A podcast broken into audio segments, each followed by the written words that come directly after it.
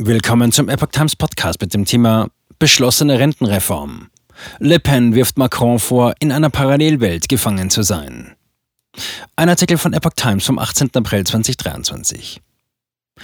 Die Fernsehansprache von Frankreichs Staatschef Emmanuel Macron zu seiner umstrittenen Rentenreform ist nicht nur bei der Opposition auf scharfe Kritik gestoßen. Marine Le Pen von der Partei Rassemblement National warf Macron nach dessen Rede am Montagabend eine weltfremde und stumpfe Politik vor. Seine Amtszeit sei geprägt von Misstrauen, Gleichgültigkeit und Brutalität.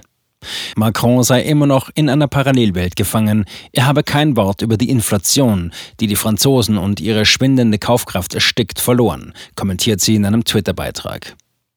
Den Franzosen den Rücken zugekehrt. Wenn Macron die Rentenreform zurückgezogen und ein Referendum dazu angesetzt hätte, hätte er heute Abend die Verbindung zu den Franzosen neu knüpfen können, urteilte Le Pen. Stattdessen habe er entschieden, ihnen erneut den Rücken zuzukehren. Macron hatte in seiner Fernsehansprache eingeräumt, dass die Rentenreform offensichtlich nicht von der Bevölkerung unterstützt werde. Zugleich betonte er, die Änderungen waren notwendig, um die Rente für alle zu sichern und mehr Wohlstand für die Nation zu schaffen. Er bot an, von morgen an die Sozialpartner zu empfangen, also diejenigen, die dazu bereit sind.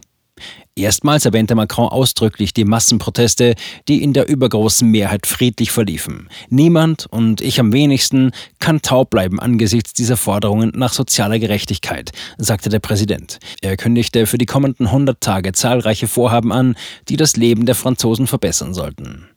Dazu zählen unter anderem grüne Industrievorhaben, mehr Sicherheitskräfte auf dem Land, mehr Schulsport sowie ein verstärkter Kampf gegen die illegale Einwanderung.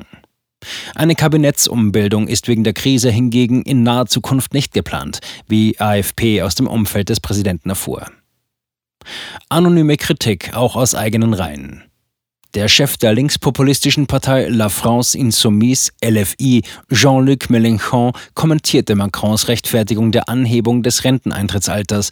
Realitätsfremder Macron, völlig jenseits der Realität, steht er zum Diebstahl von zwei Jahren Freiheit. Die Kochtöpfe erklängen nun umso gerechtfertigter, fügte Mélenchon hinzu.